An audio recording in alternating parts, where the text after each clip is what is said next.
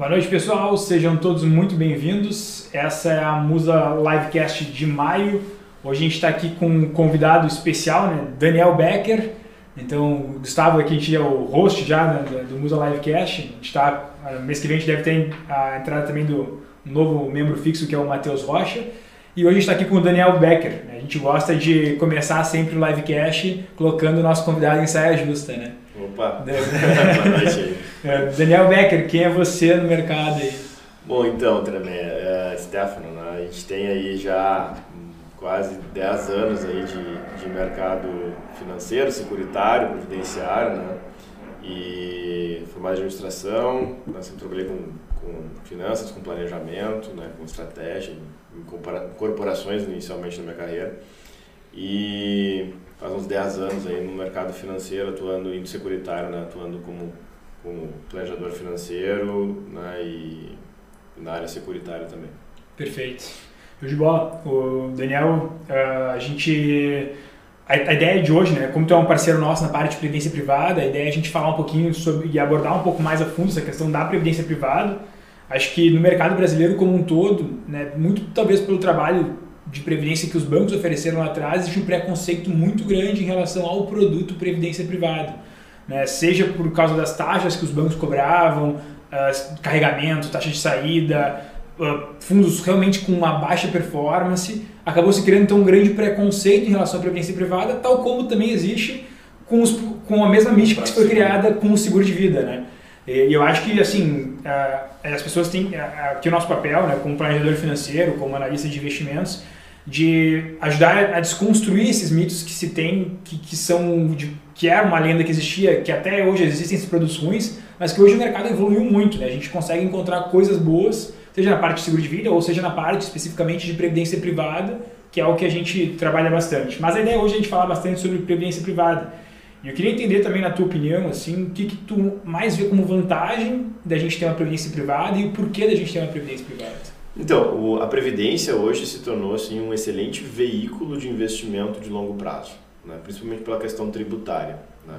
O que tu falou do passado, né, Stefano, é, é acho que principalmente dois problemas. Né? O custo é, realmente era caro, né, em muitos casos, ainda tem produtos assim disponíveis, né, que é mais é, impressionante, e a venda era mal feita.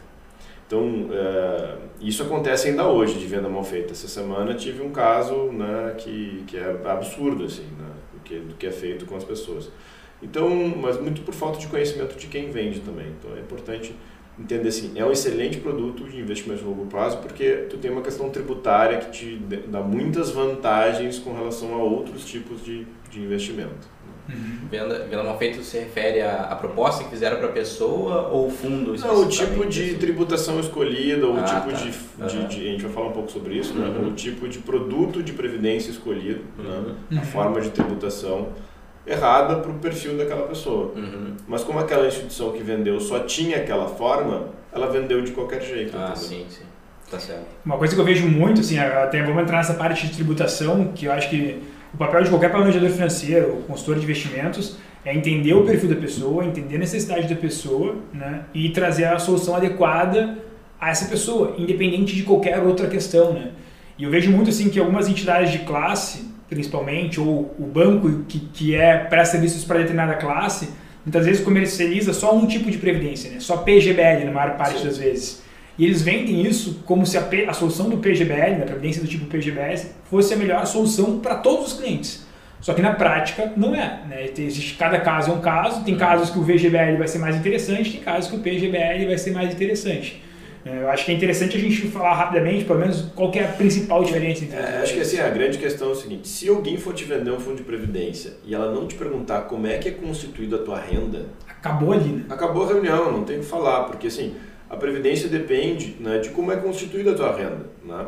Se o cara vai te vender um fundo de PGBL e não te perguntar isso, ele tá, uh, ele não tem conhecimento do que ele está fazendo. Uhum. Né? Então a gente tem que entender como é que são as fontes de renda. Você recebe lucros de uma pessoa jurídica, você recebe uh, uma renda de seletista, você é funcionário público e tem renda na, uh, na pessoa física. Quem paga IR na pessoa física tem vantagens de ir para um caminho de previdência, que é o claro, PGBL. PGBL. Uhum. O VGBL ele serve para todo mundo.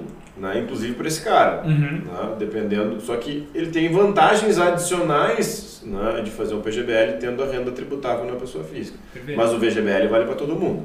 Uhum. né? Então, o que eu sempre pergunto para as pessoas que querem constituir patrimônio de longo prazo, né, é, ou querem olhar para o futuro de renda e tudo mais, assim, para quando que é esse dinheiro? Se esse dinheiro é para o longo prazo, pô, legal, a gente pode considerar e fazer em fundos de previdência, porque tu tem ganhos fiscais importantes em tributação no longo prazo. Uhum. Então, é, é a coisa mais importante de entender isso. Qual é o horizonte de investimento que você tem para essa grana? Qual é o objetivo desse dinheiro? Ah, é para aposentadoria? Pô, é para um futuro de renda? Legal. Então, acho que é um belo um caminho né, de seguir por, por fundos de prêmio.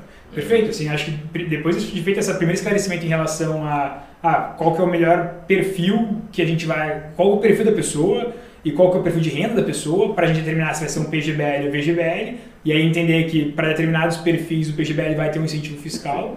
Né, Para quem que- tem renda tributável na fonte, é uma baita vantagem. É. Não tem por que não fazer. Basicamente, tirando a pessoa... Mas tem que saber como é que funciona. Claro, exatamente. Basicamente, é- esse é o grande resumo. Né? Quem é seletista, estatutário Isso. e tem renda, ou que obviamente tem um prolabore alto na pessoa física, acaba valendo muito a pena fazer Exato. um PGBL e, consequentemente, ter esse ganho fiscal. Né? Até a gente tem aqui no canal um- um- uma planilha, ah, no nosso site tem uma planilha e no canal tem um vídeo todo explicando como fazer esse cálculo de previdência PGBL e VGBL, o que vale mais a pena. até, até ao contrário, tem umas coisas interessantes, né? Pessoas que não têm renda na pessoa física, que é só 100% PJ, né? Uhum. só recebe dividendos.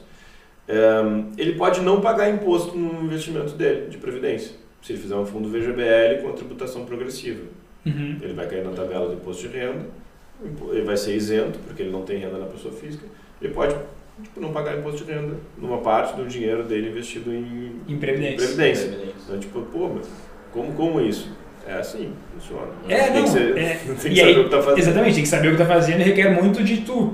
A, a regra, tá, o governo criou, na realidade, essa questão do incentivo fiscal justamente não para incentivar as pessoas a planejarem. Fazerem poupança é, de longo prazo. Fazerem poupança de longo prazo. É, esse é o intuito. Por, porque, na prática, assim, no brasileiro, a gente sabe, na grande massa, tem uma dificuldade de fazer um planejamento de aposentadoria e acaba ficando refém do INSS.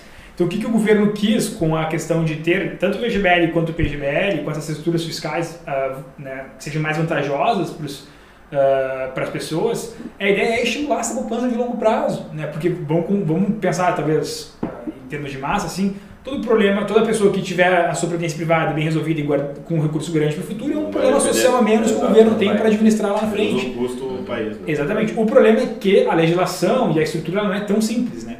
Então requer realmente ou a ajuda de um profissional, que é o nosso caso aqui, eh, de nós três, ou a ideia de, obviamente, tipo, realmente parar, estudar, entender Sim. que vai demandar tempo também. É, Tá? começa, começa antes. Não é uma coisa simples de definir o, o regime progressivo, regressivo, VGBL, PGBL. Eu, eu acho que vai antes disso, né? Eu acho que o principal é a educação financeira, né? Então a pessoa entender que ela precisa fazer uma previdência. E aí depois sim entra o papel de qual previdência que ela vai fazer, né? Porque a maioria das pessoas acha que com o INSS, com, o salário normal, a contribuição do INSS, no máximo ali um investimento ou outro, ele vai conseguir garantir uma aposentadoria satisfatória, uma aposentadoria tranquila, quando na verdade não vai, né? É, e aí entra um- uma das grandes vantagens que eu enxergo no- na Previdência, né, Gustavo, que é a, a disciplina. Uhum, tá, isso é bom. Então, assim, se você tem um, um, um objetivo de renda de aposentadoria, né, ou de independência financeira, a gente chama o nome mais bonito do que aposentadoria, né? E, é, você tem uma meta ali de quanto você tem que guardar por ano, Uhum. né? Tem, os planejadores financeiros ajudam a você entender o quanto que é a sua necessidade para o seu objetivo de renda. Uhum. E, e se você conseguir fazer isso em fundos de previdência, você tem uma vantagem fiscal muito grande. Óbvio, não dá para fazer só isso, porque tem muitos projetos que são de curto prazo, quer trocar o teu carro, né, quer tá, às vezes melhorar um imóvel, tem uma viagem, enfim, que para esse horizonte de tempo tem produtos que vão ter uma tributação menor. Claro. Mas uma vantagem muito grande é a disciplina que isso gera no, na- no investidor como poupança de longo prazo. Claro, a questão da constância especificamente, né? Então, acho que a maior dificuldade que as pessoas têm muitas vezes é de fato criar o hábito de fazer essa poupança e, e, auto, e, e consequentemente, ah, pensar num objetivo específico de aposentadoria. Né? Acho, acho que o plano de previdência privada, a previdência privada, ela entra dentro de um portfólio de, de investimentos, uma carteira de investimentos de um cliente, talvez para atingir o objetivo aposentadoria. Sim. Mas os outros objetivos de curto, médio prazo não é um plano de previdência. A gente não pode ter só o produto de previdência. sim, sim. Né? Acho que isso tem que ter um balanceamento para quando que é o dinheiro, né? Para quando tu vai utilizar o dinheiro, exatamente. Acho que isso é uma, uma, uma outra coisa legal assim de vantagem, né? Quando a gente fala da disciplina de você fazer isso, você pode a previdência é muito flexível. Né? Você pode fazer aportes pagamentos mensais, recorrentes ou aportes pontuais em determinados momentos. Um, hoje tem muitos fundos de ações, né? uhum. né? Como formato previdência. Né? É, eu falo formato assim para tirar aquele conceito de que tipo, previdência é uma coisa que o banco vende. Não é, cara, é guardar dinheiro. Só que tu está escolhendo que a tributação seja de longo prazo melhor para você. É isso aí. É isso aí.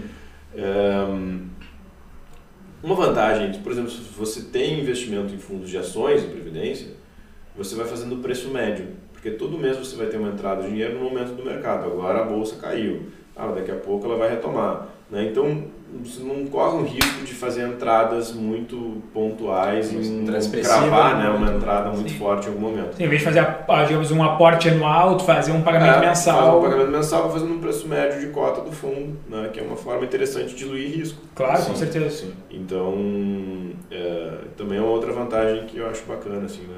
Sim. Nesse, nessa disciplina que a, que a Previdência pode gerar. Que pode gerar. Ao mesmo tempo, também, tipo, a, a, também entender que o, o, o, produto Previdência Privada ele é um fundo de investimento, Exatamente. basicamente. Ele é um fundo de investimento. E aí é aquela questão assim, não, mas para fazer minha previdência eu só confio no Banco do Brasil. Cara, isso é uma coisa muito Na, na questão de longo prazo. Assim, breve rendendo 10% ao ano. É, exatamente. As pessoas não entendem como é que é organizado na, é. tipo, os produtos financeiros, né? Então, tipo, o cara acha que fazendo um fundo de previdência do Banco Brasil, ele está garantido pelo Banco Brasil. Cara, vai olhar o CNPJ do Banco Brasil se é o mesmo do CNPJ do seu fundo de previdência. Não é. Não é. Né? O fundo de previdência é uma empresa separada do Banco do Brasil. Só o CDB do Banco do Brasil vai te garantir o Banco, o Banco Brasil. Do Brasil né? é. Né? Agora, esse CNPJ separado, o que, que tem lá dentro? Né? Ele é uma empresa que é administrada por um gestor, né? Por, né? por pessoas, tem um gestor que define a alocação dos recursos. Qual que é o risco? O que, que ele está comprando de coisa para você? Claro. Ah, ele está comprando título de tesouro, ele está comprando uh, ações da OGX, né? O que, que ele está fazendo? Sim. Esse é o risco. Né? Então, e para isso tem várias, tem uma classificação de tipos de fundo, né? renda fixa, bolsa e tudo mais. Uhum. Mas um fundo de ações de previdência, qual que é o risco? Que ações que tem lá dentro, são Sim. ações de empresas, a composição da carteira empresas sólidas, grandes, boas ou não. Né? Tem small caps, tem empresas com mais risco tem lá dentro. Né? Então, o risco não é a instituição em si, pelo menos no momento de investimento. Né? Isso é uma coisa importante a gente falar, que ao longo do período de acumulação, o risco que você está correndo é o que, que o fundo faz, o que, que o fundo está comprando em termos de ativos. Né? Perfeito. Né? É, pode chegar um momento da vida que você queira transformar esse dinheiro em renda. Uhum. Aí sim você tem que olhar para a instituição. Você está fazendo com, né, com uma instituição sólida e forte, ou você está fazendo essa né, renda mensal como uma instituição média. Aí sim você tem que olhar. No, na maioria dos casos, você nem precisa fazer essa escolha, né? Tipo, não é uma obrigação fazer essa escolha de receber a renda mensal. Pode sacar tudo de uma vez só. Pode, pode sacando também. Sim. Né? sim. Você deixa o dinheiro investido e vai sacando. Oh, eu preciso de 10 mil esse mês, 20 mil no outro, né? 5 mil naquele outro. Então, não tem uma obrigação, só tem uma limitação de resgates até de, de 60 a 60 dias por fundo. Mas se você tem vários fundos, né, 3, 4, você pode ir todo mês tendo resgates. Né? Uhum. Então, é, aí você não fica amarrado a uma renda mensal que a seguradora vai te oferecer. E só tem que ter esse cuidado. Assim, o único risco, o momento que o risco fica na mão da seguradora, o que você está fazendo é quando você transforma em renda. Até porque durante o período de acumulação, né, a gente pode talvez dividir plano de previdência em dois momentos. Né? A fase de acumulação e se transformar em renda a fase de utilização. Sim. Durante a fase de acumulação, basicamente, tu pode fazer portabilidade, né? Sim, ah, tô vendo que eu tenho a minha conta de previdência, meu plano de previdência no banco A. Mas daí o banco A tá passando por uma insolvência, tá com uma questão dando default e tudo mais. O que eu faço? Primeiro que talvez o fundo de previdência não é do banco A, é um CNPJ parte do banco A. Mas beleza, que nem o Becker já explicou a gente pode fazer uma portabilidade, tiro do banco A e vou para o banco B, não tem problema nenhum, para a seguradora B, não tem problema nenhum. Então, a possibilidade eh, e o risco que tu tem durante a fase de acumulação, ele basicamente está concentrado nos ativos que, que esse fundo compra e esse fundo tem em carteira. Sim. Fora isso... É, essa questão da portabilidade eu acho que é um tema legal, assim, né? Porque o que, que normalmente acontece quando você vai fazer uma revisão de portfólio na, em fundos de investimento? Você tem que ir lá, resgata dos fundos que você não quer mais, vai lá e paga imposto de renda, né? E aí você vai lá e aplica Aplica que você quer. É o pior cenário, é porque tu vai pagar imposto, sacar. A previdência você portabiliza. Todo o histórico do cliente, né, eh, do segurado ali, né, de aportes, quanto tempo ele está contribuindo, quanto que entrou o dinheiro, como é que está a tributação agora, ela passou 5 anos, 10 anos, sei lá quanto tempo. Tudo isso portabiliza junto. Uhum. Né? Isso por isso chama portabilidade. E você faz uma alocação diferente. Né? Agora eu estou uma carteira mais arriscada, porque eu não quero arriscar mais. Você muda tudo, você não paga imposto de renda nenhum. Claro. Né? Então o investimento você pode ficar 20, 30, 40, 50 anos sem pagar imposto de renda. Uhum. Claro. E rendendo, né? E rendendo, rendendo, e reinvestindo. E essa é uma grande diferença. No fim das contas, Quanto o- o teu imposto tá que é a rendendo, né? diferença né, dessa capitalização no longo prazo? No fundo de investimento, paga lá no Come Cotas, né, semestralmente paga imposto de renda. Esse dinheiro que sai, ele não está mais rendendo para ti. Claro. Agora no fundo de previdência não, ele segue no bolo capitalizando. Claro. Né? Então isso em 10, 20 anos dá uma diferença de pra- quase 20%, dependendo da taxa que você usa. Uhum. Dinheiro líquido a mais. Uhum. Imagina. Né? Sobre o Com a mesmo, mesma estratégia, Sobre né? a mesma estratégia, sobre o mesmo nível de retorno. Né? Uhum. Então, cara, é muita coisa para deixar na, na mesa. É, só que você tem que saber onde você está fazendo, se, né, se a tributação está certa, se aquele dinheiro realmente é por longo prazo. Claro, não, com certeza. Está sendo, E- está e- sendo assessorado em, em última instância, né? Ou a pessoa conhece ou ela está sendo bem assessorada por alguém. Né? Exa- exatamente. E uma questão importante, assim, também é falar, tipo, que hoje em dia existem fundos de previdência ah, tipo, das mais variadas estratégias, né? A gente tem fundo de renda fixa, a gente tem fundo de renda variável, a gente tem fundo de investimentos até no exterior, agora Sim, está sim, tem. sendo permitido. 50% tem. Exatamente. Então, assim, a gente tem ah, N estratégias. Diferente do que a gente estava acostumado, talvez, anteriormente, com aqueles fundos do BB Prev, com rentabilidade de 70% do CDI. ah, e tá, esse é o fundo de previdência que existe. Esses dias eu estava olhando no fundo do Banco do Brasil, ciclo 5, alguma coisa, é, ciclo de vida 5, é, que um cliente tinha e estava falando assim, ah, faz uma análise para mim, ver se faz sentido a gente manter isso ou vamos fazer uma portabilidade. Sério, o fundo com taxa de administração de 2% ao ano, só que era um fundo de renda fixa, ou seja, 2% ao ano um fundo de renda fixa já é um absurdo. É um crime. Começa aqui já.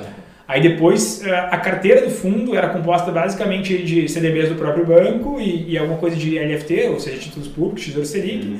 E estava entregando, em termos de retorno, rentabilidade, 70% de CDI. Nossa. Uma taxa de administração de 2% ao ano, 70% de CDI. Sério? Isso é um Porque assalto. É uma, é poupança ali, quase uma poupança. Sério? É. Não, pior, ou até mesmo Ou até pior pior. que a poupança. E sabe, o mais incrível é que tinha 29 bilhões de reais dentro desse fundo. Ou seja, não sei quantos brasileiros, até não olhei o número de cotistas, porque não aparece, né? É é difícil, porque no caso ali é a seguradora, só é a cotista, sim. é mais fácil, difícil de ver.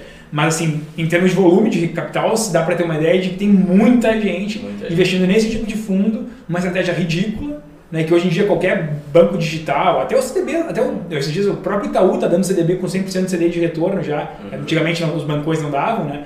Então assim, cara, que absurdo. É, isso é o resquícios da ignorância financeira do brasileiro, né? da maioria É, da média, classe educação média. financeira, né? Então, a gente está, felizmente, avançando bastante nisso. Né? É, exatamente. Eu acho que, no fim das contas, né, canais como nossos, tipo no YouTube, ou enfim, tem influencers, tem muita gente que faz um trabalho sério que ajuda, de fato, os brasileiros a investir melhor. Eu acho que a educação financeira tem avançado, né? E, e acho que na esteira também dos bancos digitais que ajudam esse processo, né? Tipo, de, poxa, uma conta corrente que está rendendo 100% do CDI, até pouco tempo atrás isso não era realidade em lugar nenhum, né? Né, Os bancões, como eu falei, darem eh, CDBs com 100% de CDI, até pouco tempo atrás não existia essa opção com liquidez diária. Então a gente está vendo uma, uma- uma- um amadurecimento, talvez, do mercado brasileiro pela concorrência que está crescendo. Né? Uma coisa que é interessante também, né? quando a gente fala de tributação, a gente tem o PGBL e o VGBL. Né? Então, tipo, que tem que entender, porque o PGBL, a vantagem dele é para quem ainda tem renda tributável, você pode eh, aportar até 12% da sua renda bruta anual né? e ter um benefício fiscal, ou seja, você deixa de pagar imposto de renda sobre isso agora. Então, se a sua base de cálculo era 100 mil, né? Eh, e você aportou 12 mil em, em fundo de previdência PGBL, a sua base para calcular o imposto vai cair para 88, ou seja, você não vai pagar IR sobre esses 12 a mais. Né? Uhum. Então, muitas pessoas acabam tendo até um dinheiro de volta, né? porque esse, né, se for um seletista, já foi recolhido na, pela empresa. Ehm, Agora, o regressivo, que é o, o desculpa, o, o VGBL, ele vale para qualquer um. Tu vai ter tributação só porque rendeu dinheiro. Só sobre o ganho de capital. Rendeu, beleza, né? é o que você vai pagar de imposto como qualquer outra aplicação financeira. Agora, quando a gente entra na discussão do progressi- da tributação progressiva e regressiva, que pode ser aplicada em ambos cenários, tanto no PGBL tu pode ter regressivo e progressivo, no VGBL você pode ter regressivo e progressivo. Uhum. Ahn, o regressivo, você pode chegar a pagar 10% de imposto de renda sobre, os, as- as- ah, não, sobre o teu saldo do fundo, no resgate. Né? Então, quando resgatar, paga 10%, passando de 10 anos, né, que é o prazo que Uhum. precisa para chegar nisso, 10% de imposto de renda. Qualquer outro fundo de investimento, o mínimo vai ser 15%.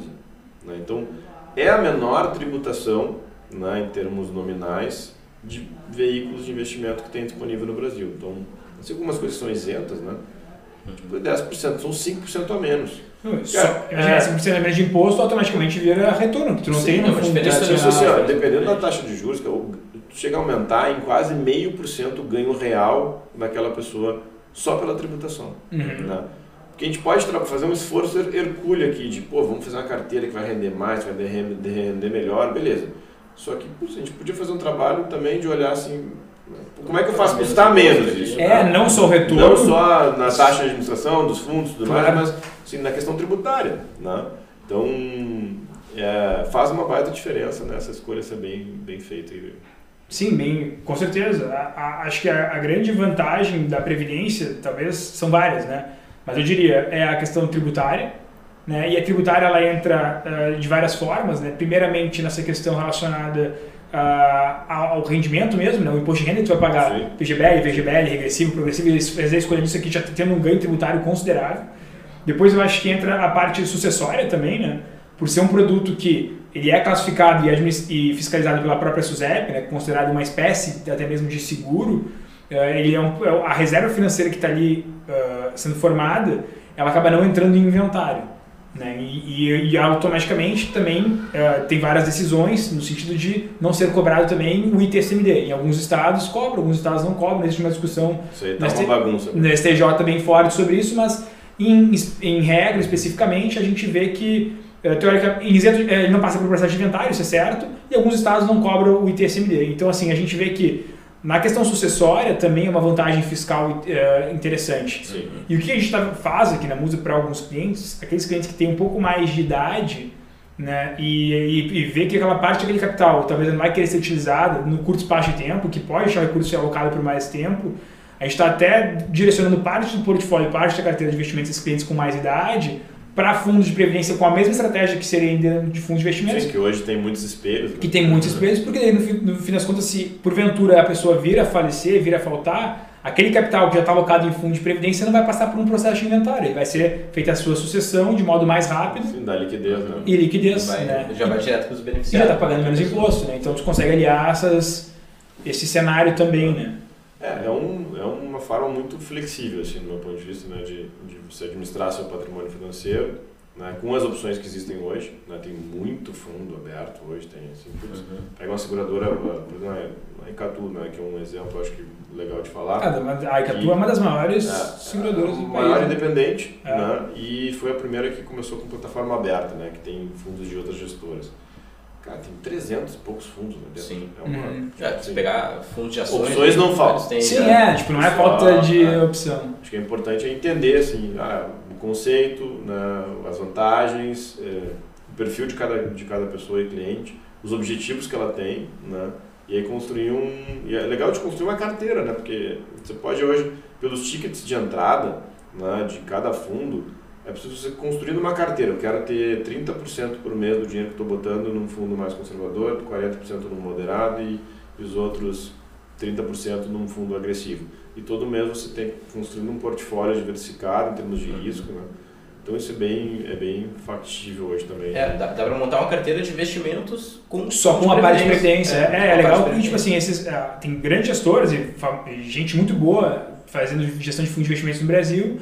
E aí tu vê que hoje em dia essas mesmas gestoras têm fundos espelhos, Uhum. só que em formato de previdência. Uhum. Peguei Alaska, Verde, ah, enfim, tem uma penca, Trigo Capitânia. enfim, tem várias ges- gestoras renomadas que entregam bastante retorno nos seus fundos de investimentos tradicionais e hoje tem um espelho, só que em formato de previdência. Sim. Com toda a vantagem fiscal tributária que tem o fundo de Sim. previdência. Né? Lógico que eu, é- é- eu, eu, especificamente, a estratégia que eu gosto de adotar com os meus clientes é, é ser, quando a gente fala de previdência especificamente, é, que eu até tem uma frase que eu sempre falo, a, a aposentadoria não pode ser uma possibilidade, né? ela tem que ser uma Com certeza. né? Então eu sempre falo isso. Então eu gosto de, na parte de fundos de previdência, ser mais conservador, né?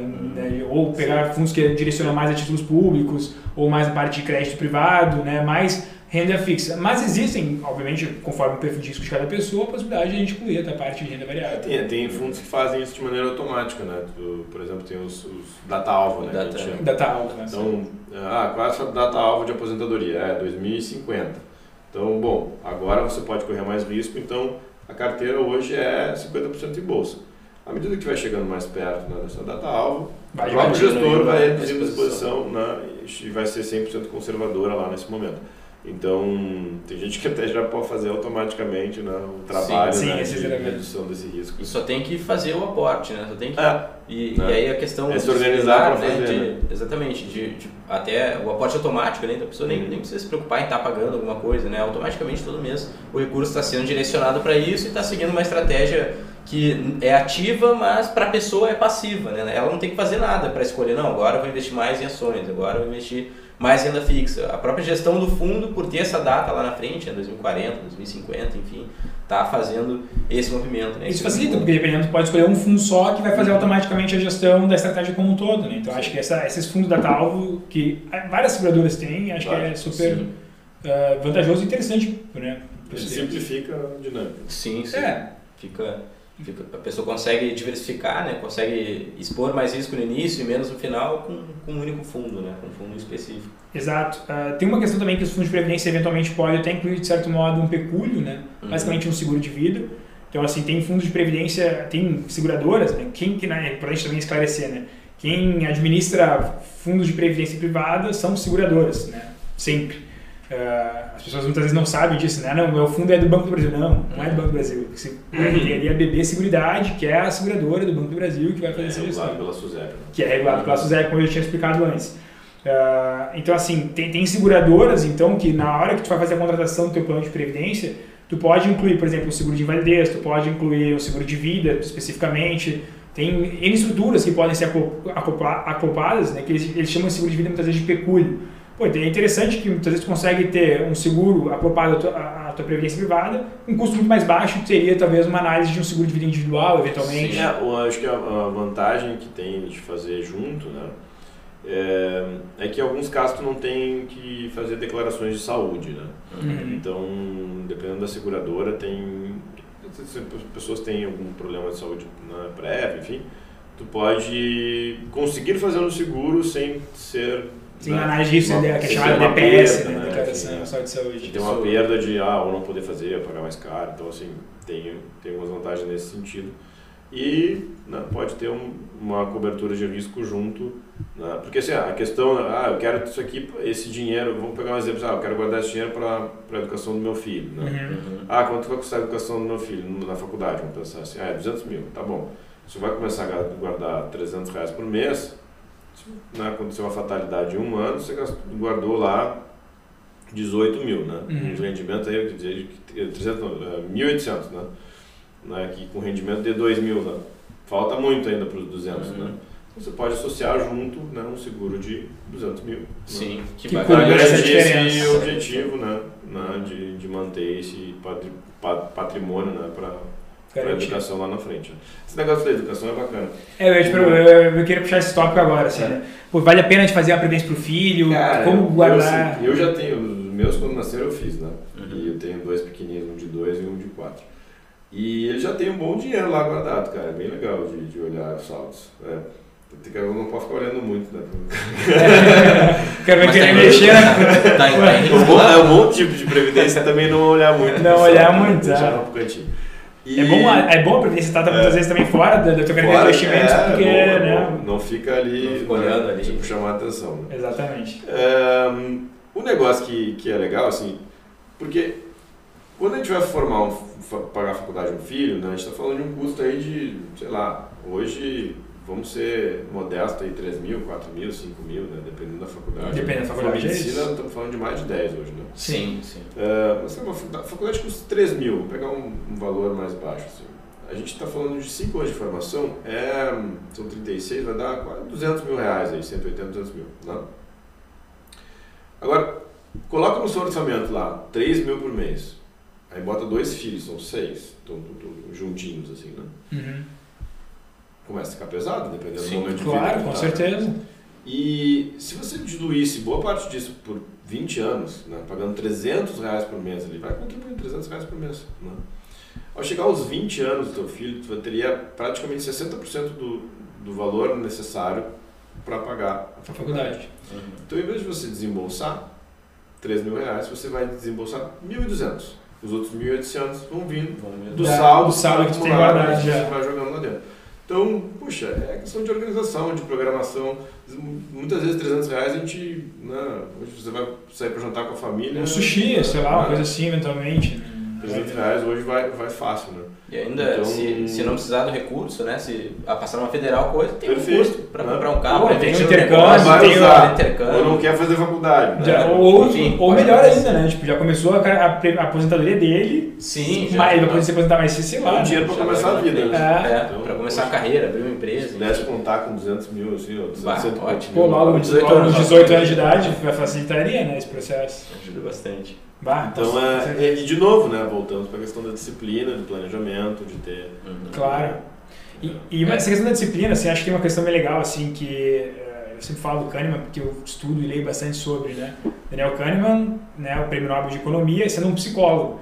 E assim, daí a gente vai entrar no, ele entrou no campo das finanças comportamentais no sentido de que muitas vezes a gente tem um, um ele chama de nudge, né? Que é um estímulo automático de fazer alguma questão, assim, é um estímulo externo para a gente tomar uma decisão, eh, facilita a gente atingir os nossos objetivos como um todo. Hum. Né? Então, por exemplo, ah, eu ter um débito automático com um objetivo específico todo mês facilita ah, eu alcançar a minha aposentadoria, eu alcançar a minha liberdade financeira. Eles fizeram um, estu- ele, ele se baseou num estudo que aconteceu de uma empresa, se não me engano, na Inglaterra, enfim, na Europa, que a empresa queria dar o benefício de, previdência, de plano de previdência privada para os seus funcionários, onde eles, a empresa ia pagar. Sim. O funcionário só tinha que assinar um papel, ir no RH, assinar um papel e aderir a esse plano de previdência. Eles viram que a adesão ao plano de previdência era zero, porque o funcionário tinha que sair da sua sala, sair do seu lugar, para aderir a um plano que seria bom para ele, de graça para ele, ou seja, ele ia ganhar recursos a mais para a sua aposentadoria de graça, só que ele não tomava a decisão porque tinha que fazer algum movimento. É isso, a empresa mudou o cenário, a empresa fez o, o oposto. Se o, se o funcionário não quisesse ter o plano, ele tinha que se manifestar, senão ele automaticamente era incluído. Daí eles viram que a adesão foi tipo de 100%. Sabe, assim, às vezes o ser humano, até para coisas boas, fica nessa inércia, muitas vezes, de tomar uma decisão, de fazer alguma coisa, e aí então a- ele fala dos nudes. Então, nudes são situações como essa. Isso é um nudge, né? De tu ter o débito, o benefício sendo gerado automático. Quando a gente vai falar de um plano de aposentadoria, uma, uma questão de previdência, a gente ter um débito automático com foco de É, é aposentadoria né? facilita com que tu não. As pessoas muitas vezes não têm disciplina financeira, então facilita com que, pelo menos para tua aposentadoria, tu esteja de fato guardando. É, e, e, e tem um lado assim que se tu deixa na conta, tu vai fazer outra coisa com aquele dinheiro, tu vai esquecer que tu tem Sim. que pagar tua aposentadoria um Claro. dia. Né? Então, é, realmente puxa pro compromisso. Né? É muito difícil tu ser 100% disciplinado, assim, tipo, financeiramente, né? É, eu me considero extremamente disciplinado, mas, tipo, todo mês é, é uma organização para, tipo assim, ó, tem que pegar, tirar daqui e colocar lá. Te pegar, tirar daqui e colocar lá. Quando tem algo automatizado, facilita nesse processo. E, e aí nessa, nessa história assim, tem muitas pessoas que ficam preocupadas em investir bem o dinheiro, e, né? Daí fica naquela dúvida, não... É, e aí, tá, mas o que é mais importante? É escolher o melhor produto para tu investir ou tu guardar o dinheiro e investir? Né? Claro. Se tu não conseguir fazer essa primeira parte, não vai Sim, não adiantar nada. Não né? adianta nada. pode ter É. escolhido o melhor fundo Não, eu vou ficar estudando e melhorando. É aquela questão assim, tipo, que, vai. É exatamente isso. Assim, é, é, é de fato investir o valor que, que tinha que ser investido, ou eu vou pegar a melhor estratégia do mundo, mas eu vou investir um décimo do valor que era para eu investir para É, chegar no nível que eu quero. Né? Fala. A constância, né? Acho que isso no, no longo prazo faz toda a diferença, assim, né? Relação ao retorno que tu vai ter, ao teu objetivo ser alcançado ou não, sabe? Acho que isso é muito importante, assim. Eh, e basicamente, eh, acho que a gente abordou super bem assim, a questão da previdência, né? Da gente passou por basicamente os principais tópicos que a gente deve atentar. Então a gente tem benefício fiscal, a gente tem a, a questão sucessória, a gente tem a questão de seguros que podem ser atrelados, a gente tem a possibilidade de escolher mil estratégias diferentes. A gente bateu o fato de que não é importante a gente. Talvez não é importante, não é a palavra, assim, mas a gente tem opções muito melhores fora dos bancos, né? Então, com seguradoras menores, assim, a gente consegue ter, muitas vezes, uma estrutura melhor né, que, do que na, na estrutura bancária. Uh, a gente tem riscos, né, foi bem explicado também em relação à estratégia, que está na estratégia, o risco não está na. Estão nos ativos, né, que estou propondo, e não no, no, no, na instituição em si. É, na instituição de quem está custodiando. E, e, até porque também, assim, o mercado, a, a, a legislação mudou, e a fiscalização melhorou também, né? Talvez aquilo que a gente viu em outros cenários, né? Tipo, aqui no estado do Rio Grande do Sul, da PUB, né? De, de que a SUSEP, talvez na época, tinha uma fiscalização né, deficiente tudo mais. Hoje em dia, acho que é muito difícil de algo desse porte voltar a acontecer, né? É, isso, isso a gente está falando já de outra coisa. Sim, né? é. Porque, assim, quem, no investidor comum, né, ele vai acessar a previdência aberta. Sim, claro. E não a previdência fechada. A previdência fechada é esse tipo de, de, fundo, de, de, de, plano do passado lá também, né? Que ele é específico para uma classe ou para associações, né? Uhum. Então a previdência fechada, ela, ela, ela, hoje é diferente assim, mas no passado ela teve menos regulação, regulação, fiscalização e isso foi foi um, um, assim, um carimbo negativo assim no conceito né? Sim do produto, né? que é guardar dinheiro por longo prazo. É, as previdências fechadas, muitas vezes essas de entidades de classe, ou que a empresa fornece ao, ao, ao seu funcionário, né, que tu não tem possibilidade de portabilidade e tudo mais, de fato ainda tem que verificar muito bem assim se vale a pena aderir, se não vale, os prós e contras. Você ficar amarrado ali, né? Tu vai ficar amarrado naquele fundo basicamente pro resto da vida. E será que talvez essa é a melhor decisão, né? A vantagem da previdência aberta, como a gente falou, tu pode portar, né? Não estou satisfeito com essa rentabilidade, com essa estratégia, igual. Tu até pode portar fundo de previdência fechado para aberto, mas assim, é, tu tem algumas perdas de flexibilidade, assim, né? Uhum. Dá para sair, mas um, o dinheiro, por exemplo, se a pessoa tem 100 mil lá guardado no fundo de previdência na, fechado, for constituído com a sua empresa ou com uma associação, quiser tirar para um aberto, que é um né, de bancos em geral, assim, não, seguradoras em geral, um, você vai ficar limitado a resgatar esse dinheiro em formato de renda, você não vai mais poder sacar ele à vista. Uhum. Né? Então, e o prazo mínimo para resgate é 15 anos, então vai dividir aquele saldo em 15 anos 15 de anos. recebimento. Uhum. Um, então, assim, não é uma coisa muito boa, assim, e prática para muita gente. Sim. Então tem que pensar muito bem na hora de fazer, né? Porque quando você começa, esse exemplo que eu falei no início do, do nosso papo, né? Que tipo, a pessoa fez lá um programa de dois mil reais, três mil reais por mês. Era dois mil reais para ele dois, e um para 500 para cada filho. E ele não tinha renda tributável e fez um PGBL numa associação. Péssimo, né? Porque no fim das contas ele... Péssimo, a sorte dele fazia dois meses só, aquilo tinha feito. Né? Porque a tributação vai comer lá todo o dinheiro dele né, boa, todo, boa não, boa parte né, do, do recurso. E ele não está usufruindo, ele não tá usufruindo do benefício. É. é a grande questão assim. Para todo mundo vai comer lá um pedaço maior na, na, no resgate, mas se tu não usufrui do benefício, aí não vale a pena mesmo. Sim, mas... eu acho, acho que nisso que, que tu falou do resgate, acho que tem um ponto interessante a gente falar, que são as formas de resgate, né? Ah, da, da, previdência aberta, no caso. Que dá para resgatar o valor integral lá no final, né? Lógico, pagando imposto de renda. Pode resgatar dá... parcialmente também? Parcialmente, é, também Uh, pode resgatar renda por um prazo determinado, né, de 15, 20, 30 anos, enfim, ou uma renda vitalícia, né, também é uma das, das alternativas, né, de, de poder sacar esse recurso e isso a pessoa escolhe é, lá tem, no, tem no várias, final, né? várias formas, né, tu pode escolher, por exemplo, assim, a, a renda vitalícia, né, uhum. a renda vitalícia, se tem um saldo de um milhão e tu morre no ano seguinte, vai se perder com o saldo de um milhão para a seguradora, né? Foi base negócio para a seguradora. Sim. Agora, se você viveu 110 anos, ela teve um prejuízo tremendo, né? Mas é uma aposta dos dois lados. Sim, dois lados, cara. Agora, se você tá, não, pô, não quero deixar isso, vai que eu morro ano que vem e vou deixar esse dinheiro na, na, na mesa. Tem a opção de escolher renda vitalícia com reversão ao cônjuge ou os filhos. Sim, claro. Então, cada... É, existem várias flexibilidades em vários, nos uhum. formatos que você escolhe, né? E tem que ir naquele momento de novo contar com uma ajuda, reflexão, pensar Sim, o que é melhor para mim, é fazer isso, fazer desse jeito ou não fazer, né? Sim. Seguir resgatando. E resgatando aos poucos. Tem que é, falar com quem entende mesmo. É, é, acho que isso é com certeza a melhor questão E assim, essa já também é outra vantagem em relação ao fundo de investimentos, né? Então, porque fundo de investimento, a única opção que tem é o saque. Uhum. Sim. E acabou. A- o plano de previdência vai te dar ainda essa liberdade de. Sim, e aí entra a questão pro, da pro, pro disciplina. cara que é indisciplinado, É né? É bom às vezes amarrar, né? Pô, Sim. recebe a renda lá, eu vou contar com isso aqui e É, pronto. E pronto, né? E tem, e tem algumas planos de previdências, que até a gente está fazendo uma parte bem mais técnica aqui agora, é que depois que tu transforma em renda, eles ainda, digamos assim, o que acontece? Quando tu transforma em renda, tu abre mão do teu capital, Sim. tu tinha Tu o dinheiro pro segurador. tu dá o dinheiro para a seguradora, a seguradora vai, vai reinvestir aquele valor e vai te pagar o valor combinado mensalmente. Uhum. Só que, obviamente, tem, ela, vai tá- ela vai reinvestir esse dinheiro e ela vai querer ter ganhos com esse dinheiro que ela- tu passou para ela. Sim. Ela pode, eh, no teu contrato, dependendo do que tu fizer, dividir o ganho que ela está tendo com o excedente financeiro que está sendo gerado também nesse capital. Pode. A grande maioria hoje não faz mais, né? É, são planos antigos, Planos antigos a- têm, acabam né? tendo isso, é, Mas hoje os novos planos a gente não vê essa. essa vantagem. né? essa... Mas, pô, eu já, eu já peguei, oferta, plan- né? eu peguei planos que o, o, é, 90% do excedente financeiro era dividido, É assim, um monte.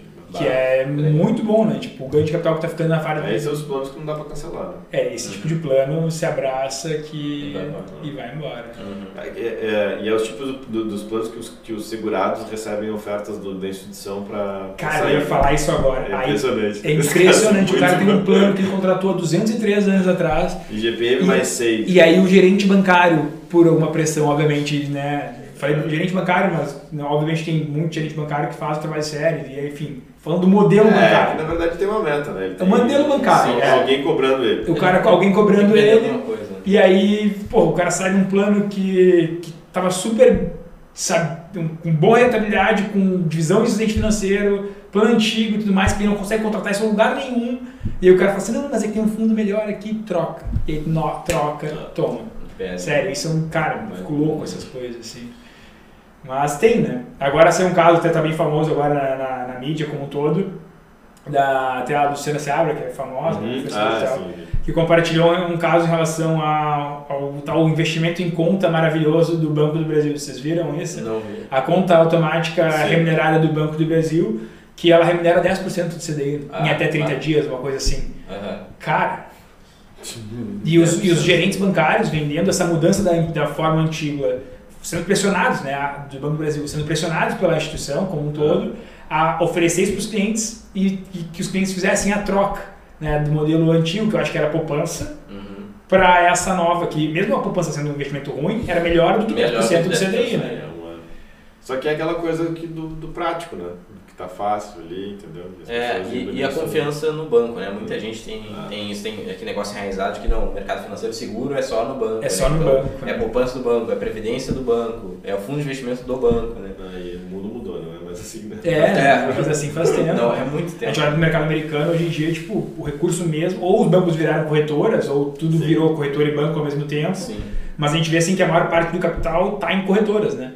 Né? E aí aqui no Brasil é. ainda tem essa crença, banco é tudo, né? Os bancões, mas a gente devagarinho está mudando isso daí. Uh, para a gente ir para a parte final já, Becker, a gente tem sempre duas perguntas que a gente faz para todos os nossos entrevistados. O primeiro deles é uma recomendação de livro, eu já sei qual que vai ser a resposta, até porque fui presenteado com esse livro pelo Becker. Eu É, li, tem que ler esse É, deixa eu falar um pouco sobre, Becker. É, o, foi um livro que eu, que eu li ano passado, né, que é Psicologia Financeira. Acho que o, o grande... A gente pode estudar, querer aprender, querer tipo, se aprofundar em, né, em mercado financeiro, em ações.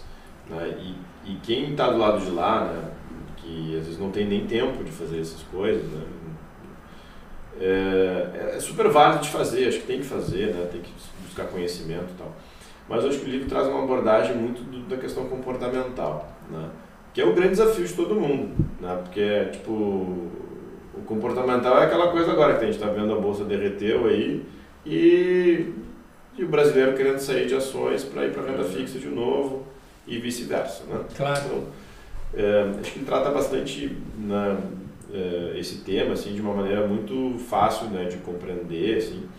E acho que um dos pontos que eu estava lembrando da questão de a gente estava falando da disciplina, né, de guardar o dinheiro, ele, ele aborda muito bem esse aspecto assim. Né?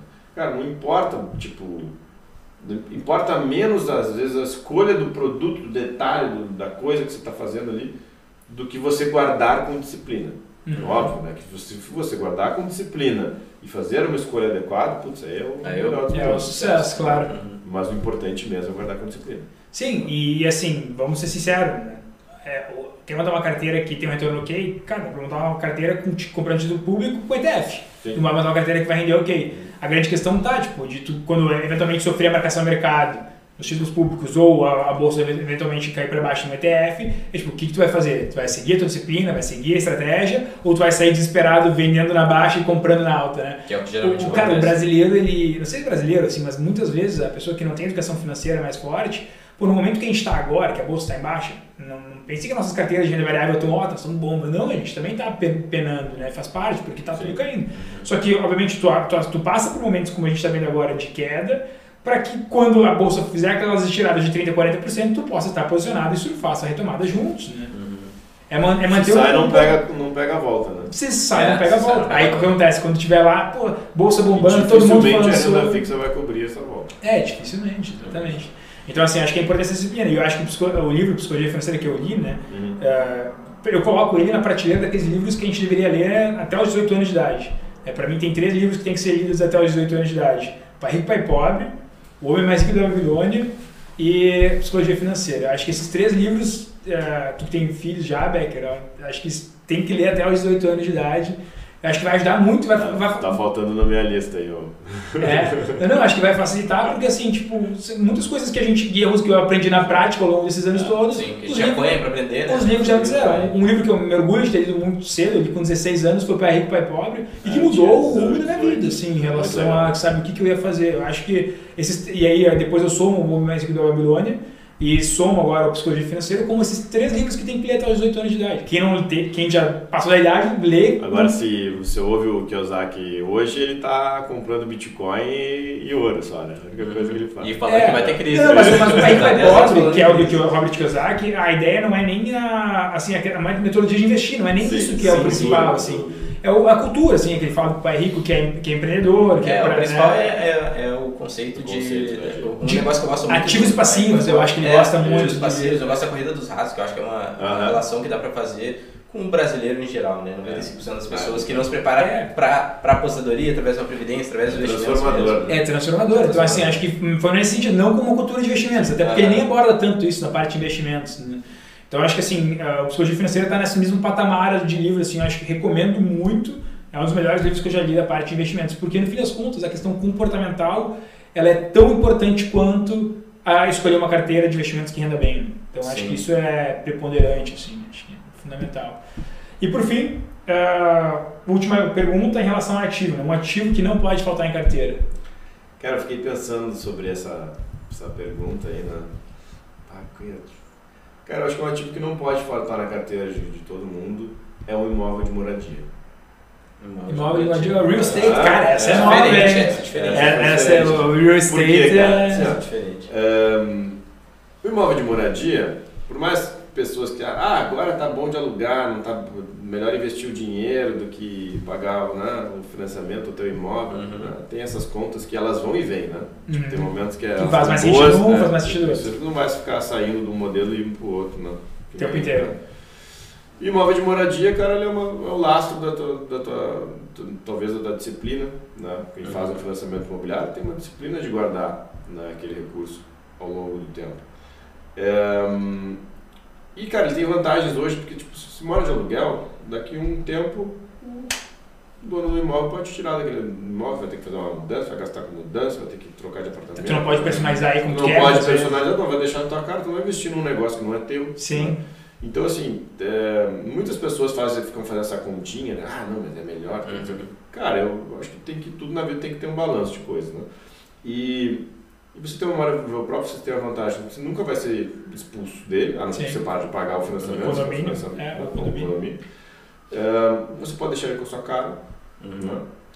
E ele sempre vai ser um lastro lá de segurança familiar, né, social ali, mínimo de todo mundo.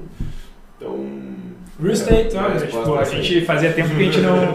Quer dizer, acho que acho nunca que nessa pergunta dos imaginava que ativos é, né? é, foi falado em real estate.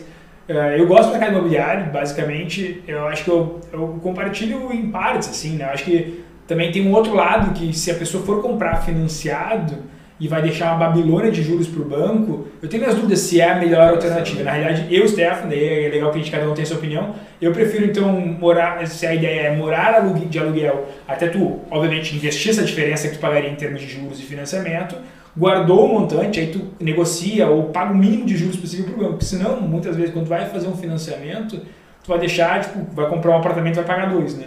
Pode ser. Então tem esse lado também, acho que tem. É, mas eu concordo que, mas, que é importante. Você olha né? assim, cara, tu tem ali juros de, de financiamento imobiliário a 9, 10% ao ano, CDI a quase 14, 14 15. Né? Cara, tá muito barato esse financiamento. Sim, Então, sim, claro. Jamais teria, né? Sim. Agora, ah, pode ser, há um tempo atrás estava pior, né? Tipo, a gente estava com CDI de 2, dois 3, né? e juros de 6. Aí, putz, realmente essa conta não faz muito sentido. Mas, cara, é, é- isso é uma coisa é bem pessoal. né? E, É, e o timing, mas- e o timing tu tá fazendo isso. É, com base eu, de eu experiências também. Stefano, eu acho. É, Depende do momento. com base de experiências, né? Porque, tipo, quem já foi expulso de um imóvel duas, três vezes vai pensar sobre o Claro, e também Ah. experi- a experiência de. Experiência. Mas aqui no fim das contas, e, e falando de psicologia financeira também é isso, né? Tipo, muito, a, a- cada pessoa tem uma vivência, uma experiência de vida. A pessoa que talvez mora de aluguel e nunca teve problema, ela vai falar que o aluguel é a melhor coisa da vida dela. Exatamente. O cara que mora de aluguel e teve que se mudar duas, três vezes por causa dessa porra, tipo, encheu o saco, né? Ele vai querer. Aí eu aqui, Sim, né, sim, vai querer vai querer comprar o seu apartamento, ah, chega desse negócio. Então, assim, é a é, vivência. é a vivência, né? Tipo assim, que nem a gente. Vamos, vamos pegar pro O outro lado. assim, tem isso. uma geração de americanos que nunca soube o que era inflação. Faz 15 anos, 20 anos que os Estados Unidos não tem problema de Não mais, inflação, né? ou até mais. 40 anos. 40 É 40 anos que os Estados Unidos não então eles não sabem o que é inflação. Agora, a gente vai falar para os nossos pais o que é inflação o que- Sim, sim. e como investir o dinheiro e como fazer, sabe? Então, é- é- acho que é, é, e é questão de vivência, né? A gente vive uma, a nossa geração confia muito no sistema financeiro. Cara, a Tem gente- gente, de A mais gente velha que não pegou- confia. A gente pegou, eu não sei se vocês, né, mas eu peguei ainda o, tipo, a, com o confisco da poupança lá. Sim, a Sim, transição, sim. é claro. Tipo, quem nasceu depois de, planos econômicos de, ali. de, depois de 80 nunca nem ouviu falar. Sim, claro. de Sim. história de outros. né? Uhum. Então, é a vivência de cada um. É, É, a se a gente cada um. pensar, E isso é intan- intangível e imensurável, é essa Sim, experiência pessoal. se Né? a gente pensar a questão do imóvel, né? Hoje a gente, nossa, nossa geração não vê muito como investimento, ah, não, mas imóvel não é investimento. Mas o pessoal que é mais velho é imobilizar, né? É imobilizar, a inflação no outro Investimento dia. de tijolo. Eu não tô vendo, Sim, não, sim. não, não tô investindo. No outro dia a inflação já corria o poder de compra, é já não podia comprar a mesma coisa. Então É. o imóvel era o único investimento. Era o único possível. investimento possível também, Uhum. também tem Era o isso. único alternativo. Mas que massa, eu acho eu gostei da, da resposta que trouxe Diferente. a discussão. né? Exatamente. O que é. depolistas, né? Não, o Becker acabou de entregar, ele acabou, a gente não comentou, né? Mas ele acabou de entregar que passou dos 40 já. Não, não, não. Já tem os meses. Já tem os meses. Né? Não vai me deixar com 40 já. Não, brincadeira. Mas, ah, bom, pessoal, acho que é isso. Assim, quero agradecer, Becker, né, a participação. Legal, prazer Muito bom. O Becker era nosso parceiro aí na parte toda de previdência e uma, parte de seguros como um todo. Então, só agradecer mesmo a parceria e, e a participação aqui no nosso nossa livecast. Quase que a nossa livecast tem um participante digital aqui, o Becker se atrapalhou. né? Achando que ia ser remoto. que ia ser remoto, mas deu tudo certo. Deu tudo certo. Pessoal, obrigado pela, pela audiência. Né? Sigam o Daniel também nas redes sociais, é nosso parceiro. Ah, ficamos aí sempre à disposição e até a próxima. Mandar uma Valeu, noite, boa noite especial pro, pro Milton. Ah, é o Milton participando com a gente. Obrigado por estar presente, Milton. E a todos os outros que entraram, participaram da live também, né? A gente viu que bastante gente circulou. Ficamos também à disposição como sempre e uma boa noite a todos. Boa Até noite. mais, boa noite.